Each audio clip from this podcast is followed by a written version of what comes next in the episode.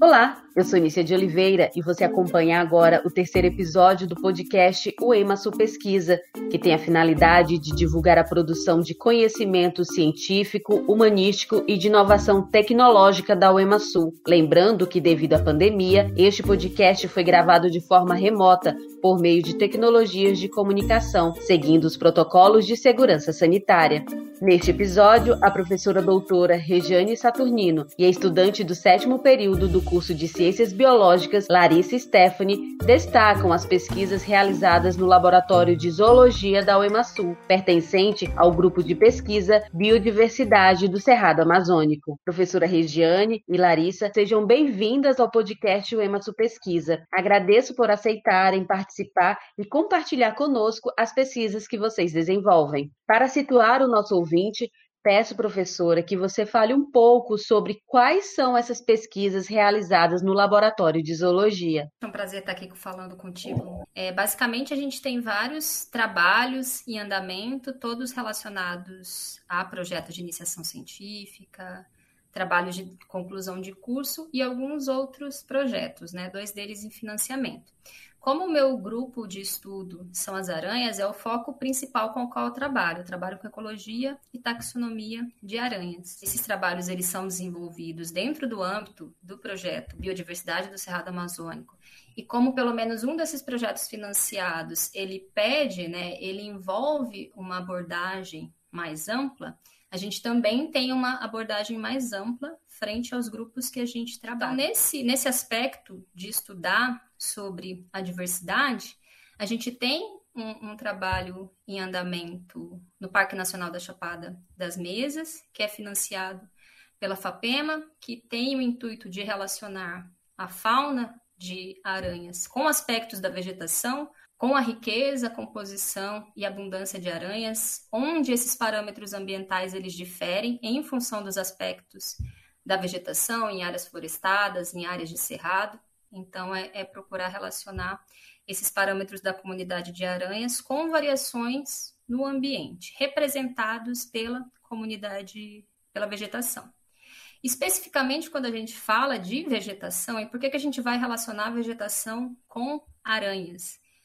É, vários aspectos do ecossistema como um todo, eles ditam sobre os parâmetros dessas comunidades. E aranhas aqui, ou macrofauna de solo, é só um parâmetro que eu uso para relacionar com a, a, vegetação. Poderia utilizar qualquer outro grupo de organismos, mas esse é meu objeto de interesse, por isso que eu falo de aranhas, né? Qual a importância global dessa pesquisa? Por que relacionar esses parâmetros? A gente consegue dizer se ambientes é, que estão em diferentes, por exemplo, aspectos de preservação, se a gente tem uma comunidade mais rica ou uma comunidade mais pobre. E esses organismos, eles podem atuar como bioindicadores. E a gente pode propor medidas de conservação, de preservação, de, é, de manejo daquele ambiente em função desses parâmetros que a gente obtém. Por que, que é interessante, então, a gente estudar e ter esses organismos bioindicadores? E isso vai relacionar com outro projeto que eu tenho, que é mais macro, que está relacionado a esse subprojeto da Larissa, que envolve a macrofauna de solo, que daí não tem só o foco nas aranhas. Esse outro projeto que eu tenho, ele vai tratar dos aspectos do ambiente como um todo, desde o solo, e daí macrofauna do solo vai de 0 até 30 centímetros do solo, a serrapilheira, a vegetação, parâmetros ambientais, temperatura, umidade, parâmetros físico-químicos do solo, composição da macrofauna de solo, porque tudo isso, composição da macrofauna de solo, dada a sua importância na ciclagem de nutrientes, é, na produção do solo, na estruturação do solo, ele vai afetar justamente a vegetação que ocorre nesse local. E esse projeto ele tem justamente o intuito de propor medidas de manejo em áreas cuja vegetação ela tenha sido alterada. Agora eu vou conversar com a Larissa.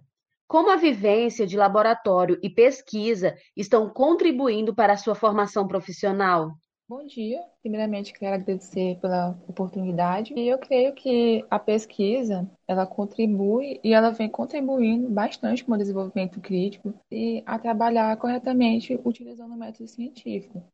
É, podendo trabalhar com mais lógica, de uma forma mais organizada, podendo analisar e investigar corretamente os assuntos de interesse da pesquisa. E através desse conjunto, eu passo a adquirir novos conhecimentos, também a aprender novos conceitos, é, várias coisas que às vezes não são passadas em sala de aula, devido o assunto ser muito extenso, e também além de consolidar todos os assuntos que foram estudados em disciplinas passadas, porque com a parte prática da pesquisa, fica até mais fácil de poder linkar os conceitos, de fixar os assuntos e também de adquirir mais experiências dentro dessa área de atuação. O que mais te chama atenção na rotina de pesquisa? É, assim, antes de entrar na pesquisa, só observando o pessoal, tudo já tinha chamado minha atenção. Desde o processo de preparar o projeto, de poder ler as literaturas científicas, ir para campo, triar, identificar os bichos e até culminar o futuro término da pesquisa e publicação dos resultados. Então, basicamente, tudo isso é um desafio para mim, é tudo novo, mas também eu gosto de tudo. Larissa, agora vamos mudar de assunto e sair da pesquisa e ir para a fotografia relacionada à biologia. Recentemente você foi premiada. Conta como foi essa sua experiência. É, o evento que eu participei, ele foi realizado pelo Instituto Boitatá, né, que é uma ONG que faz a preservação e o fortalecimento da conservação da biodiversidade e também dos ecossistemas. E eu decidi participar do concurso porque eu sempre gostei de fotografar todas as plantas e todos os animais que eu encontro, seja na minha casa, na rua ou então em outro local. E eu já havia submetido anteriormente para um concurso, uma foto de uma paisagem, só que como não teve tanta inscrição, o concurso ele foi cancelado. Aí, recentemente, eu achei esse concurso e eu decidi submeter a foto de um anfíbio que eu havia tirado aqui em casa. Eu sempre tiro foto, algumas fotos eu guardo para submeter nesses eventos de fotografia e outras eu utilizo para postar em um Instagram que eu tenho com colegas de turma. Lá nós postamos fotos de animais, plantas, fungos, basicamente todo ser vivo que a gente encontra por aí que a gente consegue registrar. E também, como os eventos estão sendo online, essa parte do concurso ficou mais acessível. Parabéns pelo prêmio, Larissa, e pela pesquisa também. E para encerrar sua participação, qual a mensagem que você deixa para a comunidade acadêmica? É, é um conselho, né? Minha sugestão, que se você é uma pessoa curiosa, uma pessoa crítica, gosta dessa área acadêmica, tem interesse na pesquisa, meu conselho é que você entre nessa área, procure um orientador que trabalhe em uma área que lhe agrade. E dentro dessa pesquisa, dentro desse trabalho, você vai conseguir aprofundar seus conhecimentos e também vai aprender mais sobre o fazer científico e, consequentemente, vai estar gerando ciência e contribuindo é, com dados para o meio científico. E seguindo para a finalização deste episódio do podcast O Emasso Pesquisa, eu passo a palavra para a professora Regiane deixar a sua mensagem. Lícia, eu agradeço o convite, foi um prazer falar contigo, é, ter a Larissa aqui comigo também, é uma excelente aluna.